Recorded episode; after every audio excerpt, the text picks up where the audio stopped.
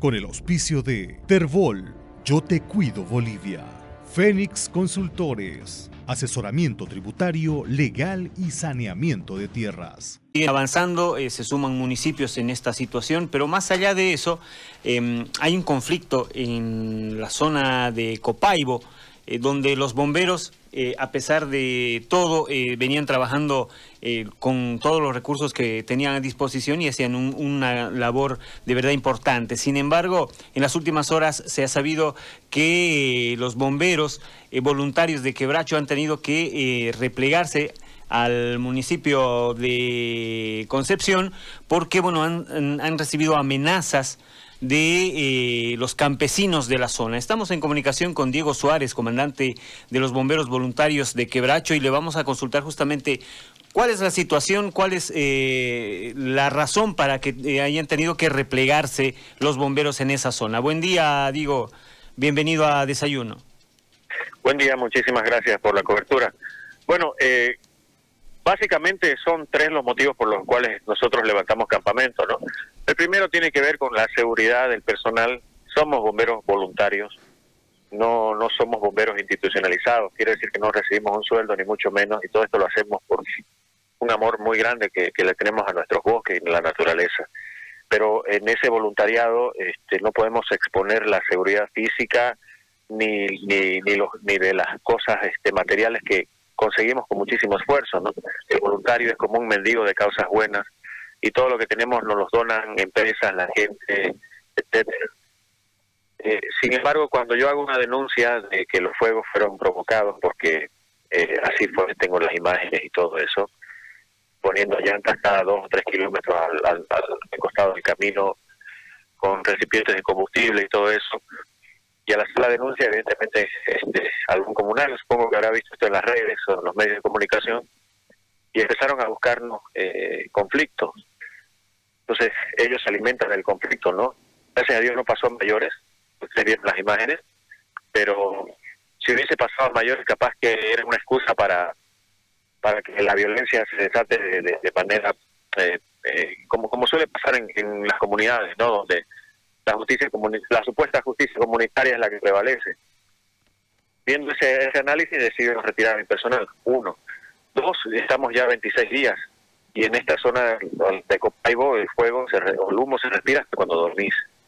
Entonces hay un desgaste ya de la salud de cada uno de los bomberos que se debe restablecer básicamente o equilibrar estando en la ciudad, descansando, oxigenándose, alimentándose y durmiendo bien. Y el tercer punto, este, no menos importante, es que eh, tenemos ya mucho de nuestro nuestros eh, nuestras herramientas forestales desgastadas, ¿no? 26 días metiéndose al bosque tupido, altas temperaturas, etcétera, se han desgastado algunas herramientas, las cuales no hemos tenido reposición.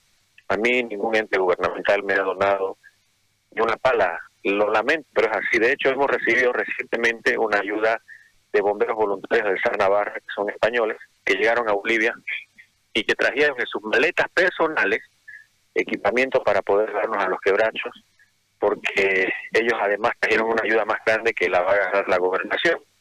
Yo preocupado de que al final no me llegue nada, porque no me llegó nada en los 26 días, este, les pedí el favor que me traigan algún material en sus maletas y así lo hicieron, así que agradecidos a ellos porque hoy día en la madrugada recogimos ese material. Pero después de eso, entonces este, entenderán de que los motivos para, para replegarnos eran varios. Tampoco tuvimos relevo de personal de otras unidades, así que, pero sobre todo salvaguardar la vida de nuestros bomberos voluntarios. Ahora, ¿este repliegue eh, ya es definitivo o piensan eh, retornar eh, a, las zonas para seguir ayudando? No es definitivo. De hecho, queremos ver si en cinco días ya podemos estar con, las condiciones para volver a, a, las líneas. Lo que sí, no vale la pena ya volver a, a la zona de Copaibo, en el caso nuestro, si quieren, porque hasta me contaba alguna, no todos los comunarios son malos, por si acaso.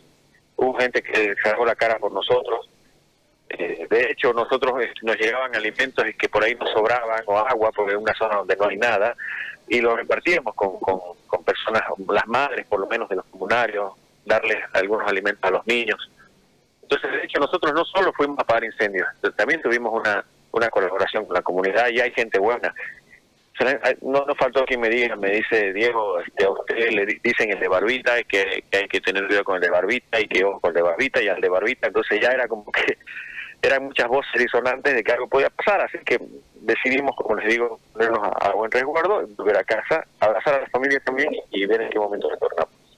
Ahora, ¿y hay, no sé, la posibilidad de que tengan eh, algún tipo de seguridad, primero para que eh, no les pase nada en, en, alguna circunstancia con los comunarios y por otro lado, em, la posibilidad de tener material para poder seguir trabajando? Yo le, comento y eh, estoy muy agradecido con el ejército que, que estuvo operando ahí en Copaibo, porque hicimos operaciones en conjunto.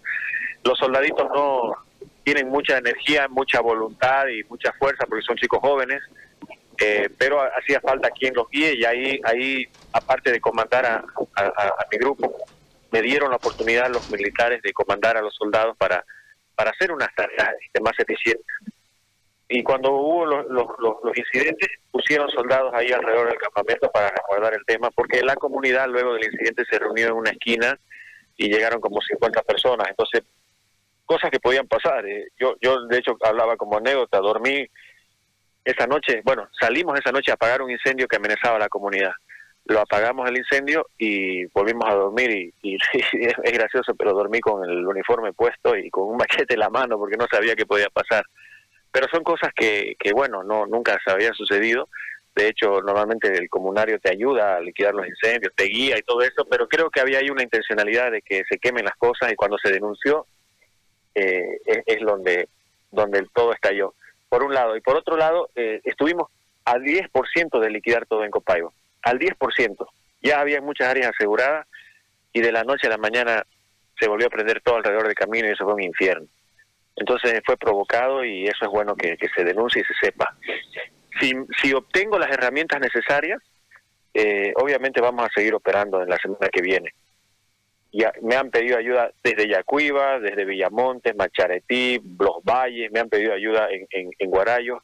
Quisiéramos ser los quebrachos lo suficiente como para atenderlos a todos, pero obviamente este eso es un tema de logística, ¿no? Es, un tema que día por día el, bombero come, se transporta, este, se equipa y, y hay gastos que hay que cubrir, así que estamos en ello. Como no somos gobierno o una entidad gubernamental, eh, todo depende de la colaboración de la gente. ¿Cuánta gente trabaja con usted, Diego? Nosotros somos 30 efectivos, pero obviamente eh, normalmente procuramos estar en grupos de 15 eh, durante el tiempo, el tiempo necesario, luego llega un relevo.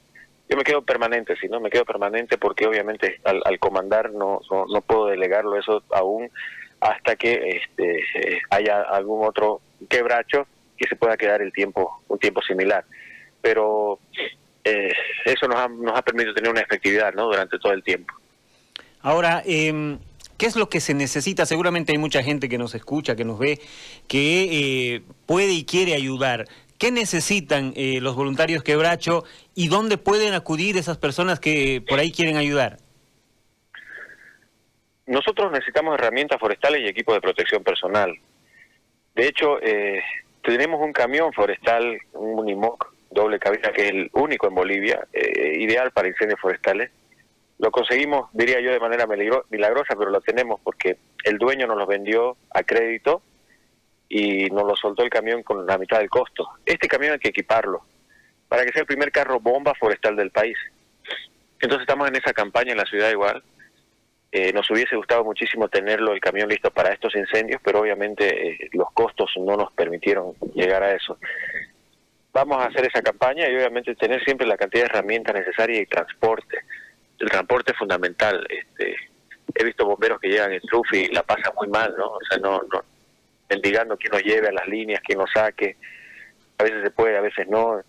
Y eso es, eso es fundamental. Transporte y herramientas forestales, ¿no? ¿Y hay alguna forma de comunicarse con ustedes para, para poder ayudar? Claro, mi número es el 691-48395 y ya una vez tengamos el contacto, si hay alguna intención seria de, ayudar al grupo, yo lo, si es de donativos de recursos, les paso el número de cuenta del, tesorero de la institución y si es alguna ayuda en físico, pues hacemos las gestiones para ir a recogerlas. ¿no? Bueno, Diego, te agradezco por esta comunicación, eh, te agradezco por el trabajo que están haciendo los bomberos allá, en, por ahora en, eh, en la zona eh, de Copaibo y bueno, todo el trabajo que hacen para tratar de que se mantenga los bosques en el país. Gracias y vamos a estar pendientes con lo que le suceda. Un abrazo, muchísimas gracias.